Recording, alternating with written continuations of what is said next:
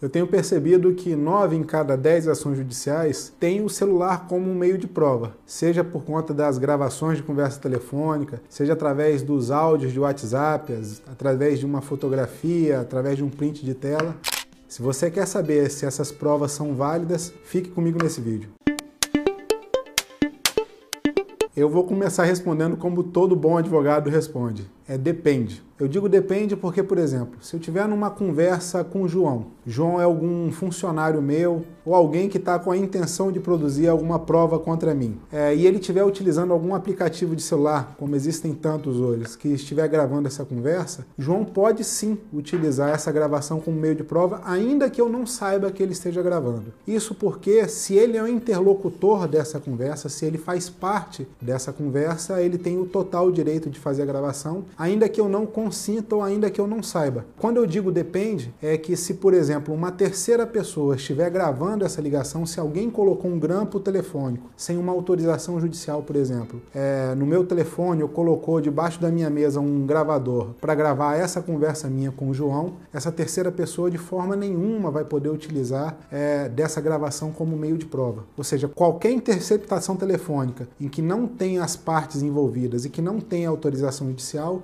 é inválido. Qualquer gravação que for feita entre as partes é absolutamente permitido em juízo. O mesmo eu digo em relação ao WhatsApp. Se eu estiver conversando com o João por WhatsApp e ele fizer um print de tela ou utilizar um áudio que enviei, ainda que sem minha autorização, isso também vai ser possível utilizar como meio de prova. Eu costumo recomendar que sempre que possível, especialmente quando você tiver com algum medo de alguém estar tá fazendo prova contra você, você é um prestador de serviço, é um médico, por exemplo, é, e um paciente está te fazendo perguntas capciosas, eu recomendo que você ou faça uma ligação telefônica ou convide o paciente para conversar pessoalmente com você, em vez de você ter que responder ou até mesmo às vezes diagnosticar por telefone. Uma outra forma de prova muito utilizada, é, inclusive nessas épocas em que as pessoas estão tão afoitas ou tão raivosas nas redes sociais, é o print das postagens que são feitas em redes sociais. É, nessas ocasiões, eu posso printar a tela, a parte pode printar a tela e utilizar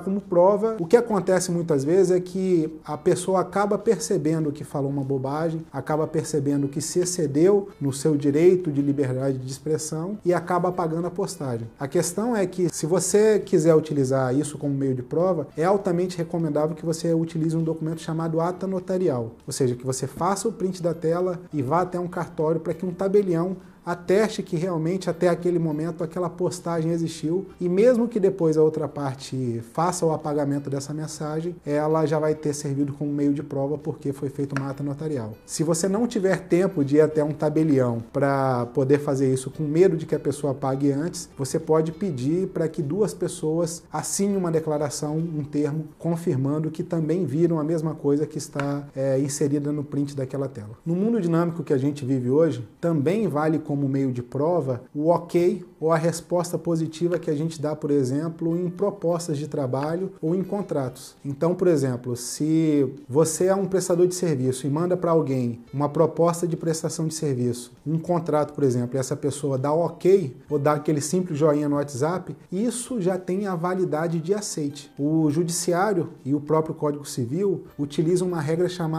que é o princípio de boa-fé e do venire contra fato próprio. Apesar do nome ser muito técnico, ele significa que a ninguém é dado o direito de se valer da própria torpeza. Ou seja, eu não posso confirmar a prestação de um serviço, me valer dessa prestação de serviço e depois simplesmente dizer que ele não é válido porque eu não assinei o contrato. Ou seja, se já está prestando serviço, a pessoa já deu o aceite, o trabalho já está sendo executado e aí a pessoa diz que, como ela não assinou o contrato, isso não tem a menor validade. Pelo contrário, é, se você deu o joinha no WhatsApp, se você der o ok, se você mandou um áudio confirmando a prestação de serviço, passa a ser uma mera formalidade a assinatura ou não no contrato. Esses meios de prova são absolutamente válidos porque o Código de Processo Civil ele não estabelece uma quantidade fixa e engessada daquilo que é válido ou não válido como prova. O que o Código de Processo Civil exige é de que essas provas sejam produzidas com boa fé ou de que elas não sejam vedadas pelo direito. Por isso, lembre-se, utilize o seu celular, utilize o seu smartphone, utilize a sua vida digital de forma bastante cautelosa. Hoje, tudo que você produz no meio digital tem validade no mundo real. Se para você esse vídeo teve alguma relevância, eu convido você a se inscrever no nosso canal. Semanalmente nós produzimos conteúdos jurídicos com a intenção de transformar a vida e o negócio das pessoas através do direito e da justiça. Até o próximo vídeo.